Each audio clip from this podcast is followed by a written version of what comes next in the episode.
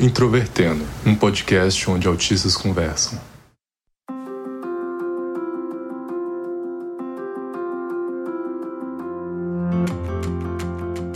Olá para você que ouve o podcast Introvertendo, que é o principal podcast sobre autismo do Brasil. Meu nome é Thiago Abreu, sou jornalista, host deste podcast, diagnosticado com autismo em 2015 e desde que eu ingressei na comunidade do autismo, representação e representatividade são temas que estão frequentemente discutidos, não só entre autistas, mas todas as pessoas que têm interesse na temática do autismo. Saudações, ouvintes da Podosfera. Meu nome é Poliana Sá, tenho 19 anos, sou autista, estudante de engenharia de bioprocessos e biotecnologia na UFPR e também criadora do perfil no Instagram denominado Rei Autista e para as pessoas que usam TikTok, o perfil com o nome Padas. Fui diagnosticada por volta dos meus 15, 16 anos. E no início dessa quarentena, pelo excesso de tempo livre, eu resolvi começar a produzir conteúdo informativo para a internet sobre o transtorno do espectro autista. Oi, meu nome é Carol Cardoso, eu sou estudante de arquitetura pela Universidade Federal do Amapá. Eu fui diagnosticada com autismo em 2018 e atualmente eu moro em Macapá, no Amapá. Eu sou William Timura, sou youtuber, também faço mestrado em informática na educação, participo aqui do Introvertendo há algum tempo e hoje vamos falar sobre um assunto muito legal, que é a questão da representatividade, que como o Thiago falou, é um assunto que está sempre em alta em diversas redes, não somente nesse podcast, mas também tanto no meu canal do YouTube quanto, imagino eu, nas redes sociais, TikTok, Instagram e as outras esferas da internet. E nesse episódio, então, nós vamos falar sobre as diferenças e semelhanças entre a questão da representação e da representatividade de autistas em todos os meios e também como o autismo é representado. E uma forma muito frequente pelo qual o introvertendo é representado é por suas redes sociais. Você pode encontrar a gente no Facebook, Twitter e Instagram procurando por introvertendo. Também temos o nosso site, que é introvertendo.com.br. Se você ouve a gente na Apple Podcasts, acessa lá o nosso podcast dá cinco estrelas, faz um comentário, que isso ajuda também a outras pessoas conhecerem o nosso material. O Introvertendo é um podcast feito por autistas, cuja produção é da Superplayer and Company.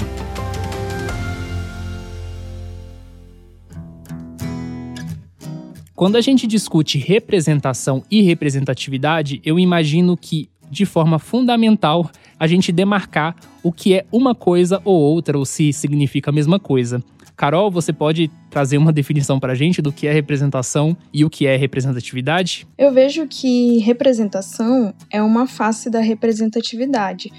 Então, representatividade para mim envolve uma coisa muito mais complexa, que envolve realmente quem pode representar certo grupo social e de que forma esse grupo social deseja e acha justo ser representado eu vejo que existem muitos equívocos envolvendo esses dois conceitos, no sentido de que às vezes as pessoas acabam tomando representação por representatividade e acabando é, por legitimar certos discursos que não vão de fato beneficiar esse grupo específico. Então, só para dar uma contextualizada no cenário do autismo, a gente pode dizer tranquilamente que representatividade poderia estar mais inserido no campo do ativismo, então pensar, por exemplo, a participação de autistas nas discussões sobre autismo e representação a gente pode pensar no sentido mais macro em relação à sociedade, por exemplo, como autistas são representados em filmes, em matérias jornalísticas e etc. E aí é importante a gente pensar também de forma histórica de como autistas foram representados ao longo da história do autismo, porque são várias fontes que o nosso imaginário bebe. Então a gente tem as discussões científicas que amparam um pouco disso, a gente também tem o próprio ativismo, é as figuras participantes desse ativismo que vão nos orientar em certa medida. A gente tem um conteúdo cultural como filmes, séries, que vão principalmente ajudar as pessoas que não têm nenhum contato com o autismo a se inserirem inicialmente com seus primeiros passos dentro desse tema.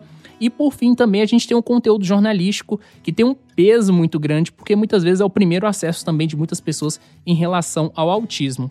E aí, eu queria perguntar principalmente para o William isso, que existe uma crítica muito frequente por autistas, mas também por outras pessoas, de que há uma visão do autismo focada na infância. E isso tem uma série de razões, né? Mas dentro das discussões científicas, William, por que, que a gente discute muito mais o autismo na infância do que em outras fases da vida? Bom, eu já pensei bastante sobre isso, na verdade, Thiago. Claro que eu não vou ter uma resposta aqui que eu posso te dar a certeza de que é por este fator. É, como você bem mencionou, sim, de fato na literatura científica, nas revisões sistemáticas, fica muito claro que há diversos estudos, as evidências sugerem muito mais o que é ou não é efetivo quando se trata de crianças, quando se trata de até adolescentes, mas quando você vai para a vida adulta, realmente a gente tem poucas evidências.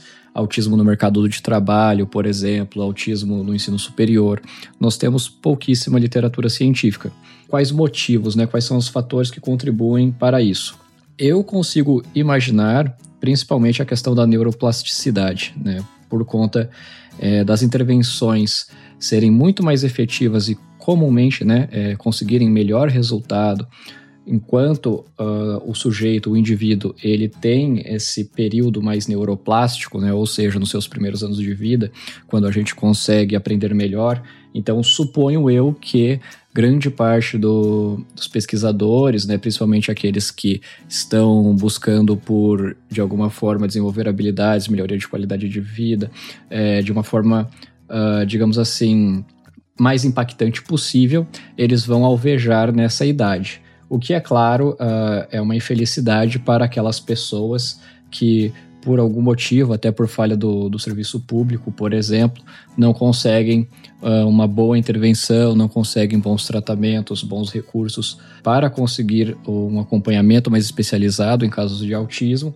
e aí eles só vão ter muitas vezes até o diagnóstico somente na vida adulta, né, como no nosso caso. E nesse sentido, muitas vezes a gente fica né, sem esse respaldo da literatura científica. Então, suponho eu que há um maior interesse dentre os pesquisadores é, em pesquisar mais focado na infância por conta do tamanho do impacto, né, digamos assim, que as intervenções podem ter em uma magnitude maior quando se trata desse indivíduo nessa fase mais neuroplástica da vida. Sim, concordo. Eu, como jornalista, tenho uma preocupação muito grande sobre a forma como profissionais da área da comunicação também apresentam o autismo. Nós temos muitas influências, né? No nosso dia a dia ali, durante o trabalho, a gente tem referenciais e formas de se trabalhar o conteúdo ou a informação que a gente quer transmitir. Quando nós jornalistas vamos abordar autismo, talvez o primeiro pensamento é procurar uma associação. As associações de autismo, elas são, em maior parte, formadas por pais e muitas vezes de crianças, que são pessoas ali que acabaram de entrar nesse processo, estão se construindo há poucos anos. E, portanto, toda apresentação dada ao autismo dentro dos meios midiáticos costuma ser muito na infância. E aí tem a questão do texto, o tom que a gente fala sobre autismo, e também tem a questão das imagens, né? Então, geralmente é uma criança que tá ali brincando com dados, alguma coisa, alguns objetos. Geralmente é uma criança branca. Tem vários elementos ali que, se até se você procurar por banco de imagens por autistic, né? Que é, é uma criança autista em inglês, geralmente vai ser um tipo de pessoa que vai ser apresentada. Recentemente saiu um documentário que inclusive está aí na lista de recomendações relacionadas a esse episódio, chamado Estimados Autistas, que inclusive a Poliana, nossa convidada aqui de hoje, esteve. E a Poliana falou uma coisa muito interessante nesse documentário que me chamou muito a atenção.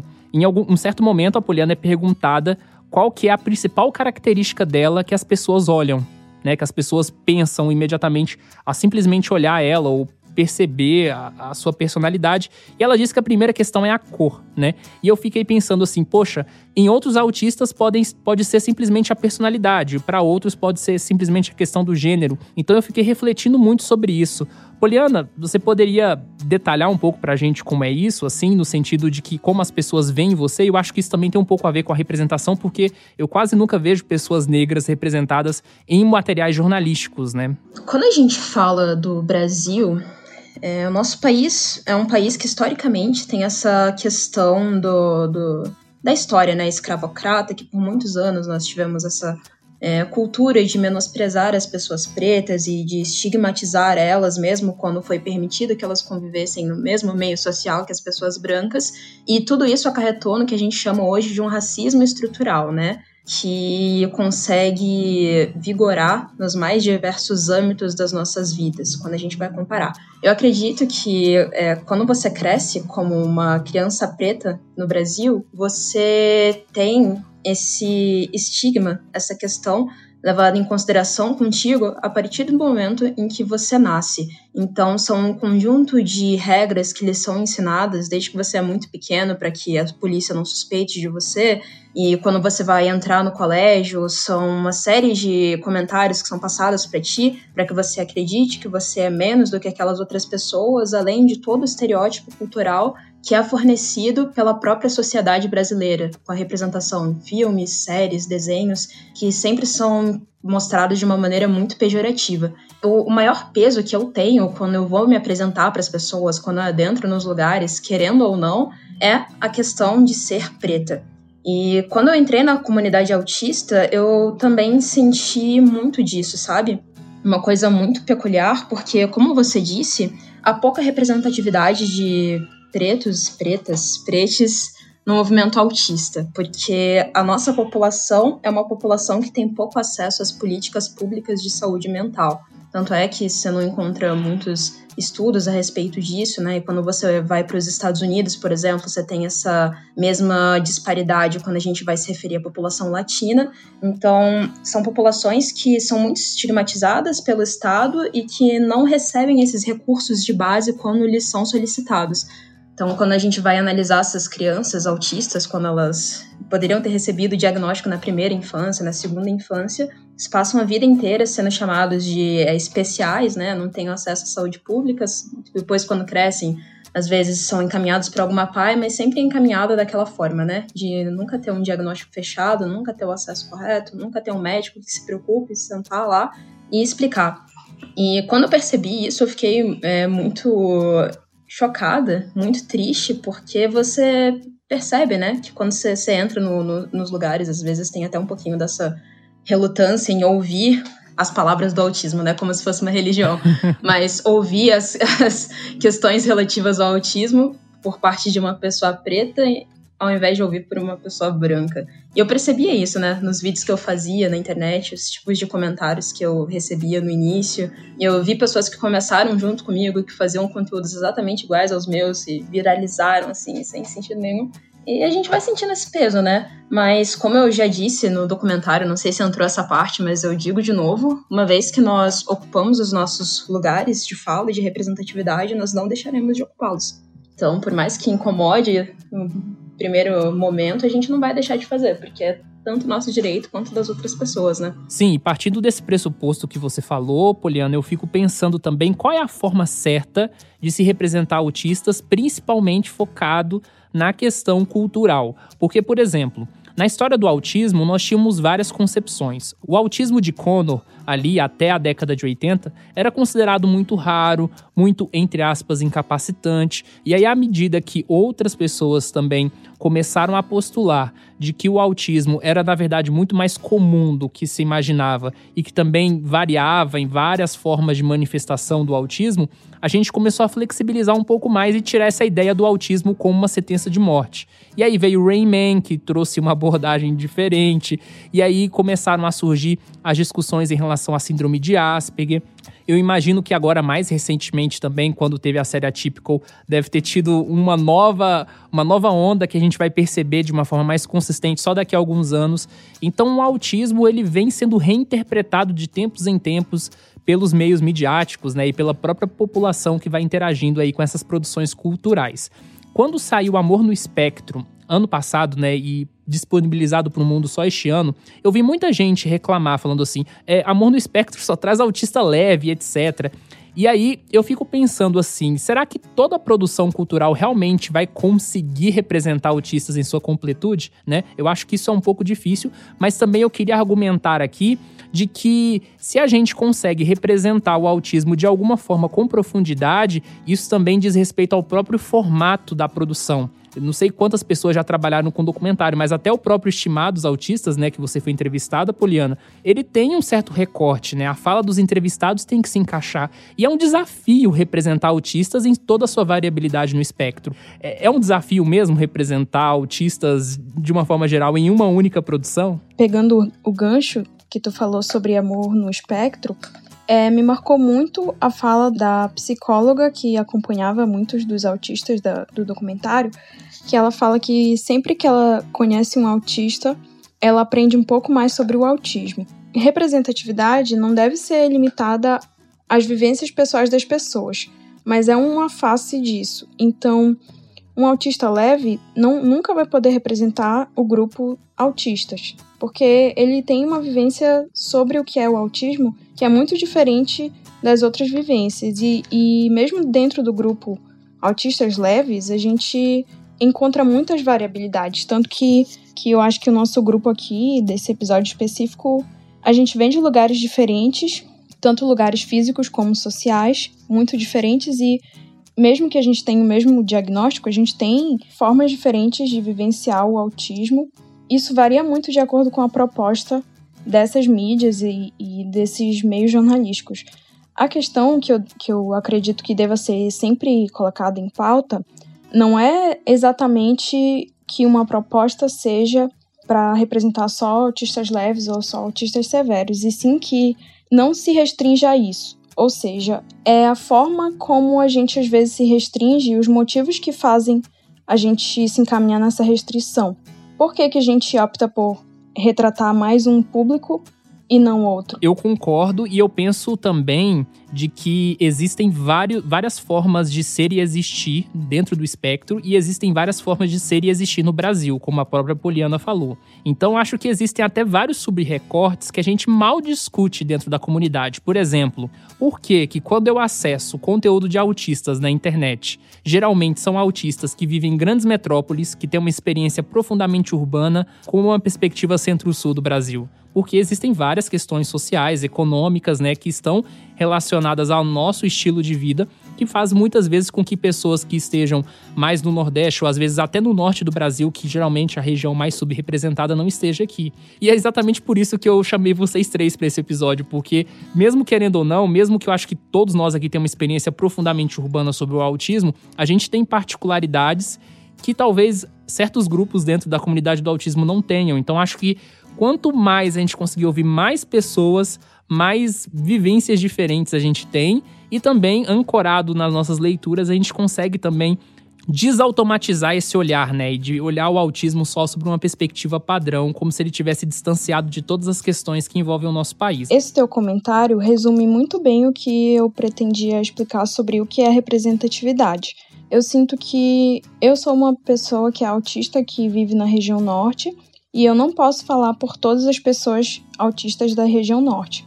Mas o fato de que eu estou incluída dentro desse, dessa discussão traz um, uma nova visão sobre o que é ser autista. Então, eu acho que o que a gente procura com a representatividade, com essa discussão sobre representatividade, não é em si que uma pessoa esteja ali. Isso é muito importante, porque não dá para falar de um lugar que a gente não vem. Mas o, o que é mais importante para mim é trazer esse assunto para discussão. Então, trazer essa visão que muitas vezes as pessoas que não vivenciam isso não, nunca vão pensar. Eu concordo muito com isso que a Carol falou.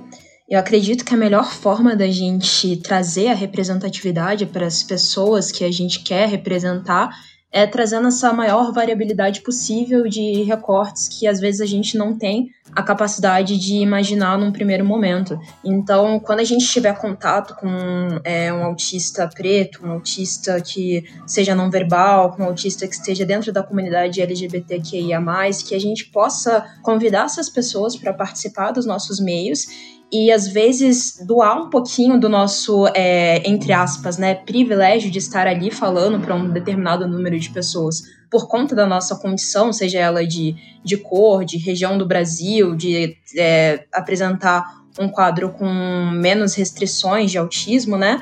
E que a gente possa convidar essas pessoas que comumente não têm acesso tão fácil a esses meios comunicacionais, para que elas sejam inseridas e sejam mais aceitas pela comunidade que não faz parte da nossa, né? E também pela nossa própria comunidade, que muitas vezes acaba esquecendo de incluir essas pessoas quando vai fazer determinados eventos, quando vão pontuar determinados pontos de, de pauta pertinentes à comunidade autista e que acabam se restringindo somente no padrão, que é aquilo que a gente conhece e aquilo que é mais fácil de absorver e aquilo que vai ficar mais palpável para a comunidade não autista, quando na verdade a gente não deve fazer isso, né? Então que nós usemos os nossos lugares de privilégio para dar voz às pessoas que não conseguem ter acesso tão fácil a isso. Só quero dar um pause rápido aqui na nossa discussão para o seguinte. Estamos aqui falando de representação e representatividade, e esse tema nos faz pensar em política. As eleições municipais estão chegando e no domingo você, que ouve o Introvertendo, vai votar em candidatos para a Prefeitura e Câmara dos Vereadores, não é? Quero trazer aqui um projeto de conscientização política muito interessante chamado Bancada dos Sonhos, que eu acho que tem tudo a ver com o que a gente está vivendo. Você já parou para pensar quem seria o candidato ou a candidata ideal para você? Nessa campanha, as pessoas têm enviado as pautas de melhoria das suas cidades e essas pautas reais são representadas por candidatos fictícios. Para você saber mais sobre esse projeto, você pode acessar o site bancadadosonhos.com.br. O link também está aqui na descrição do episódio e também lá no site do podcast. E agora em seguida você vai ouvir dois jingles de exemplos sobre o projeto, então não deixem de conferir. A voz do funk do samba, a voz do emprego e do sonho, pra transformar esse lugar. Eu já sei quem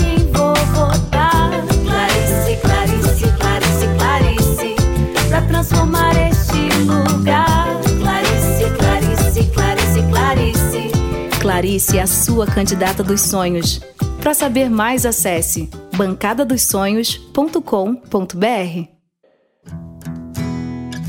A gente tomou uma discussão muito legal aqui nesse episódio, mas eu também quero fazer uma certa provocação para vocês e vou jogar bomba aí. Existem muitos espaços e muitas formas de manifestação e de participação dentro da comunidade do autismo e também de representação do autismo aí nos meios culturais, nas discussões e etc. E eu fico pensando se é possível a gente alcançar esse status quase ideal de representatividade autista em todos os lugares, ou se a gente talvez teria que reconhecer limitações nossas nesse processo. Então, queria ouvir a opinião de vocês sobre isso. É, realmente, Thiago. Inclusive, é, em diversas palestras que eu faço, to em toda a minha produção de conteúdo, eu, particularmente, né, é, digo que não necessariamente posso ser tomado como um caso de exemplo quando a gente está falando sobre autismo em geral, mesmo porque quando um autista fala, né, a gente tem as nossas vidas, as, nossas, as nossas vivências, mas às vezes quando a gente vai falar sobre algum assunto em específico, as minhas vivências vão se relacionar com aquele assunto ou não necessariamente. Como, por exemplo, no meu caso, eu posso citar aqui a questão do bullying.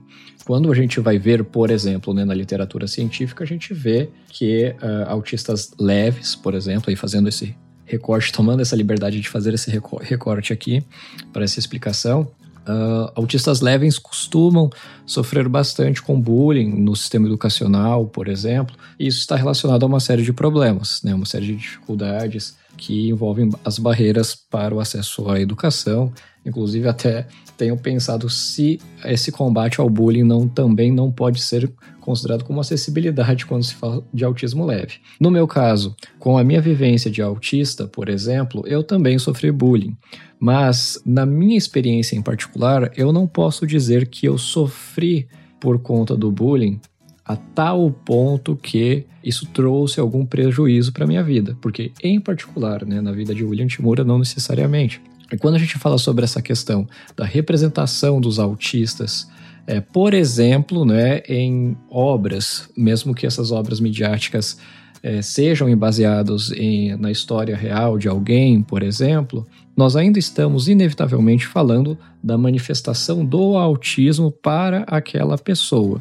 Então, uma das críticas que eu particularmente reservo quanto a todas essas questões de obras, por exemplo, é que muitas vezes eles se preocupam tanto com o autismo que muitas vezes acabam descaracterizando o próprio personagem e o resultado final muitas vezes acaba sendo o mais estereotipado possível. Inevitavelmente, né, quando a gente fala sobre autismo, pressupõe-se um ser humano e um ser humano ainda mais quando a gente fala sobre autismo, que é um, um transtorno espectro com infinitas manifestações, realmente pode acabar sendo muito desafiador de se ter, de se alcançar né, um, uma obra que seja, que vai ser realmente uma obra que a gente vai dizer, poxa, essa aqui é a representação do autismo nessa obra ficou bacana, por exemplo, mesmo que seja nichada para autismo leve, por exemplo.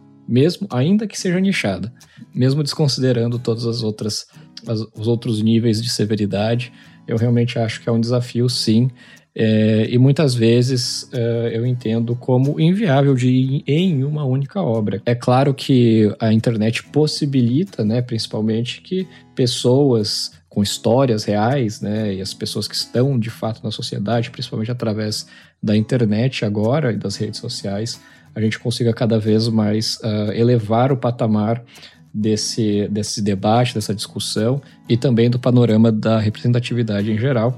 Eu acho que é isso que todos nós estamos fazendo aqui. Eu, particularmente, uh, concordo com o que o William falou, que a princípio é impossível que você alcance uma representatividade plena numa obra ficcional qualquer obra que fale a respeito do transtorno do espectro autista e que englobe todos os autistas em todas as suas complexidades e nichos que participam e outros recortes além do, do TEA, eu acredito que seja humanamente impossível a gente criar essa representatividade plena. Mas um caminho para a gente seguir, né, em busca de não alcançar a representatividade plena, porque isso é impossível, mas chegar próximo disso, é, como eu havia falado anteriormente, a gente se preocupar em procurar esses autistas que se encontram em recortes mais, abre aspas, aprofundados do que os nossos e que às vezes não têm uma acessibilidade tão grande aos meios que nós já temos mais facilidade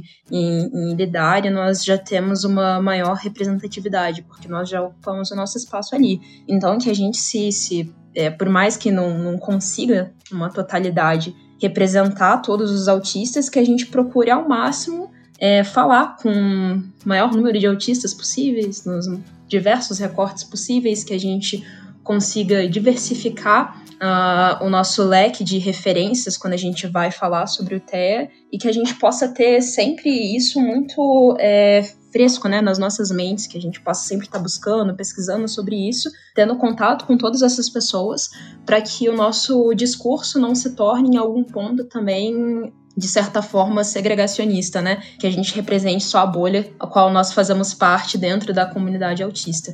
Então, para mim é isso, que a gente procure o máximo possível está abrangendo os recortes, e por mais que seja impossível a gente englobar todos numa representação só, que a gente tenha pelo menos essa tentativa de é, inseri-los nos nossos diversos meios e participações que venhamos a fazer nas questões midiáticas sociais.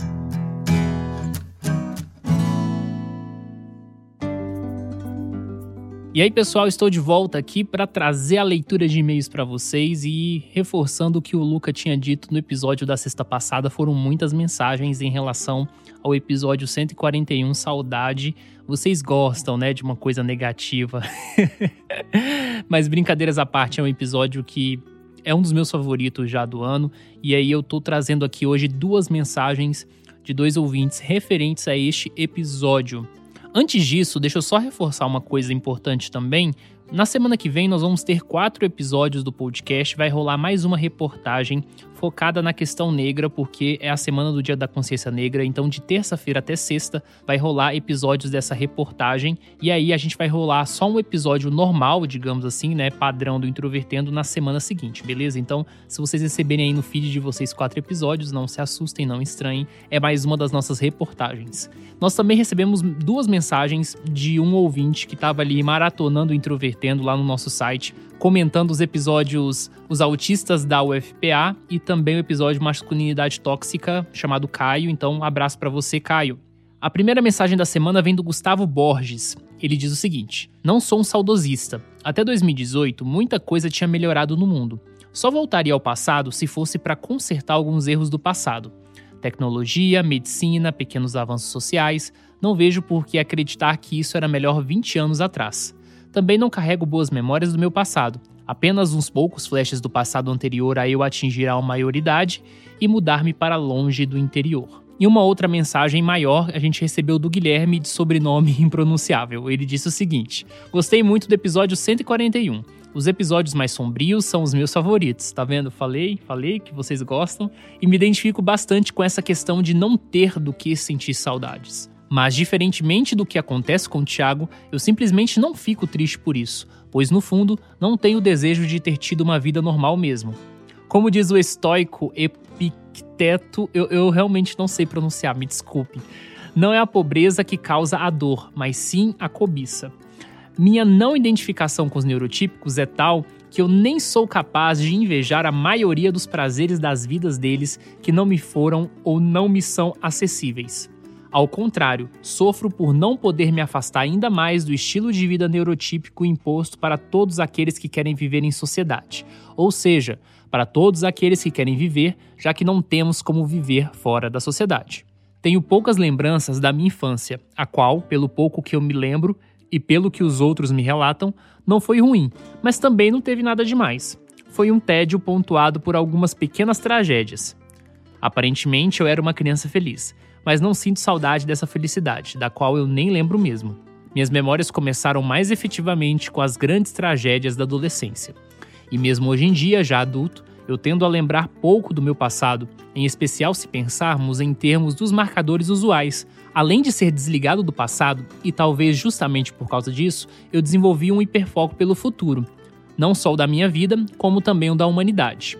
No que diz respeito ao futuro da humanidade, as minhas conclusões não são nem um pouco otimistas, ao menos no sentido tradicional da palavra otimismo, ou seja, nesse caso a ideia de que o número de seres humanos atualmente vai em quase 8 bilhões, vai continuar aumentando ou mesmo vai se estabilizar em um número supostamente sustentável e que cada vez mais teremos em média um padrão material de vida mais alto e uma vida subjetiva mais satisfatória. Pelo contrário, é altamente provável que a espécie humana esteja funcionalmente extinta antes do século 22 e que todas as criações culturais humanas que estão na Terra acabem se dissolvendo em meio à formação de uma nova camada geológica. A festa acabou para os seres humanos, daqui por diante é só ladeira abaixo.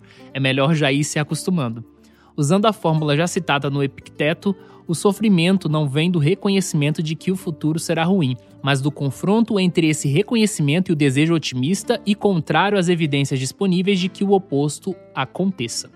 Se reconfigurarmos as nossas mentes para menores padrões de exigência, a má notícia deixa de ser fonte de sofrimento. Nesse processo de reconfiguração mental, passamos pelos cinco estágios do luto: negação, raiva, barganha, depressão e, ao fim, aceitação além da dica de psicoterapia, claro.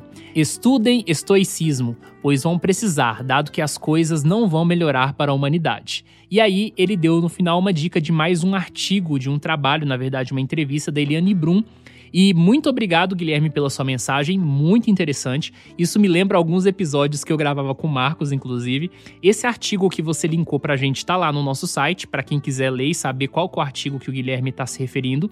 E eu queria dizer também que esse artigo aqui caiu como luva na minha mão, porque a gente está gravando este mês um episódio sobre autismo e mudanças climáticas. É, um, é uma entrevista, né, que fala bastante sobre essa questão das mudanças climáticas e nós estamos usando ele como um dos referenciais nesse episódio que nós vamos gravar, que vai sair no final do mês. Então aguardem aí E muito obrigado, Guilherme, pela recomendação. Eu, eu li isso aqui na sexta-feira à noite e, nossa, muito bom, muito bom texto mesmo. Eu gosto muito do que a Eliane Brum escreve e as entrevistas dela são em grande profundidade. Se você quiser fazer qualquer tipo de comentário, você pode escrever um e-mail, você pode procurar a gente nas redes sociais, nós estamos por aí.